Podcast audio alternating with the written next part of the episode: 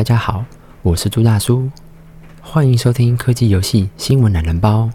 今天是二零二零年十月五号，今天为大家整理的科技游戏新闻懒人包有三则科技新闻以及两则游戏新闻。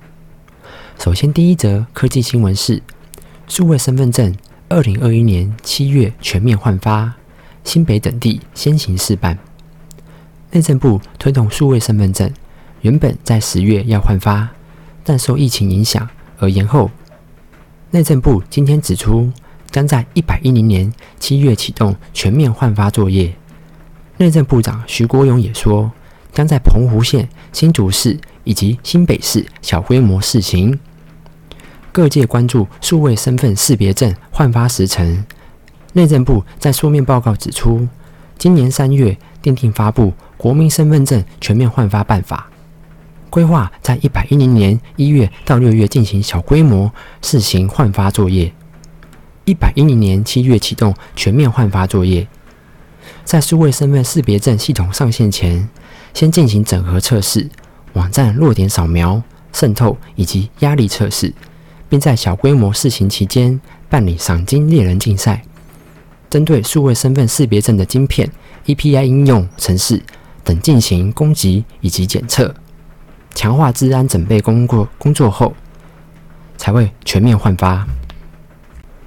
接下来第二则科技新闻是：Google 手机跨入五 G，Pixel 五与 Pixel 四 A 五 G 版本将先后在台上市。首次支援五 G 的 Google Pixel 手机 Pixel 五与 Pixel 四 A 五 G 版本在一号凌晨正式发表。虽然未有抢眼亮点，但新机能加强相机功能。电力呢有所提升，透过硬体销售通路伙伴台湾大哥大将会在台湾上市，即日起展开预购。Pixel 五、Pixel 四 A 五 G 版本分别具有六寸、六点二寸的荧幕尺寸，并延续 Pixel 四 A 的机身设计，同样采用 OLED 荧幕，搭配挖孔式前置镜头，前置镜头跟手度加入超广角。Pixel 五与 Pixel 四 A 五 G 版本皆搭载高通七六五 G 处理器，同样具备 Titan M 安全防护晶片，也能获得 Google 保证的三年软体与安全性更新，还有指纹辨识重新回归，感测器置于机身背面。Pixel 五、Pixel 四 A 五 G 版本的电池容量则分别提升至四千零八十毫安时以及三千八百八十五毫安时。软体方面新增了超级省电模式，仅运行日常必须使用的 App，可让电力持续最大长四十八小时。此外，Pixel 五额外具备 IP 六八防尘防水等级，支援无线充电。相比之下，Pixel 四 A 五 G 版本规格不差，另有三点五 mm 耳机孔。Pixel 五单机售价为台币一万八千九百九十元。预计十月十五号正式上市。至于 Pixel 四 A 五 G 版本，为台币一万五千九百九十元，将从十一月十九号在台开卖。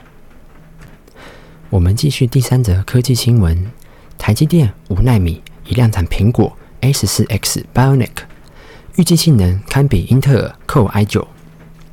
苹果之前发表会先秀出即将搭载在新款 iPad Air 的 A 十四 Bionic 处理器。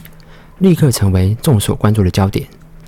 据国外媒体报道，接下来搭载新款 iPad Pro 的 S4X Bionic 处理器也已经正式量产。用于新款 iPad Pro 的 S4 Bionic 处理器，几天前就开始由晶圆代工龙头台积电五纳米制程大规模量产，代表搭载 S4X Bionic 的硬体产品有望比计划提早亮相。据之前曝光的报告估计，搭载 A14X Bionic 处理器的新款 iPad Pro 将采用12.9寸 Mini LED 荧幕，发表时间可能落在2020年第四季。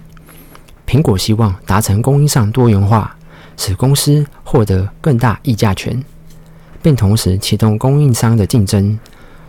中资天风证券知名分析师郭明奇报告也提到，搭载 A14X Bionic。与 Mini LED 荧幕，新款 iPad Pro 的消费者将获得更好的使用者体验。与十四 Bionic 同样都由台积电五纳米制成打造的 A 十四 X Bionic，目前曝光的性能几乎可与 Intel Core i 九九八八零 H 的八核心处理器一较高下。据使用场景不同，苹果需为十六英寸 MacBook Pro 配备体积庞大的散热模组，以确保 Core i 九九八八零 H 的八核心处理器的性能表现。相较之下，A 十四 Bionic 不用散热装置，表现更让人印象深刻。接下来要说的是游戏新闻。第一则游戏新闻是《Fall Guys》糖豆人终极淘汰赛第二赛季周末改版，双倍 KB 奖励开跑。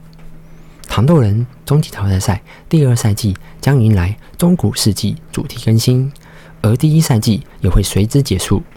不过，常玩游戏的朋友们可能注意到时间点似乎有点不同。开发团队也于今日正式公告订正。根据官方推特，《糖豆人终极淘汰赛》游戏中第一赛季结束时间原定于美国时间十月五号，官方已正式做出修正，确认结束时间为美国时间十月八号，而当天也会随之展开第二赛季。台湾的时间应该为十月九号。第二赛季将带来全新的城堡主题关卡。同时还追加全新的随机套装功能，让你一键套用随机选择的外观与上下装扮，每一场都是全新的外观，与众不同。最后来说第二则游戏新闻：Pokemon Go 新小智帽子皮卡丘于十月聚焦时刻登场。Pokemon Go 每周二晚间举行的聚焦时刻，终于有了新的东西。十月六号与十三号的活动。将有戴着小智帽子的皮卡丘与野外大量出没。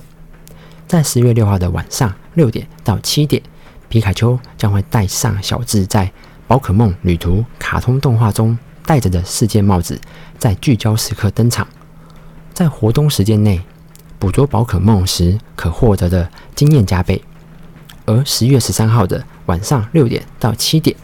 皮卡丘将会戴上小智在过去卡通动画系列中戴着的初始帽子，在聚焦时刻登场。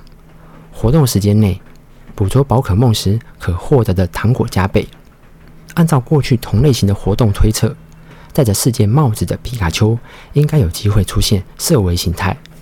在这边先预祝各位训练师都能抓到色违皮卡丘。以上的科技游戏新闻懒人包，有兴趣的话，欢迎留言给我，一起加入讨论哦。那今天的游戏科技新闻懒人包就到这边，我是朱大叔，我们下期新闻再见，大家拜拜。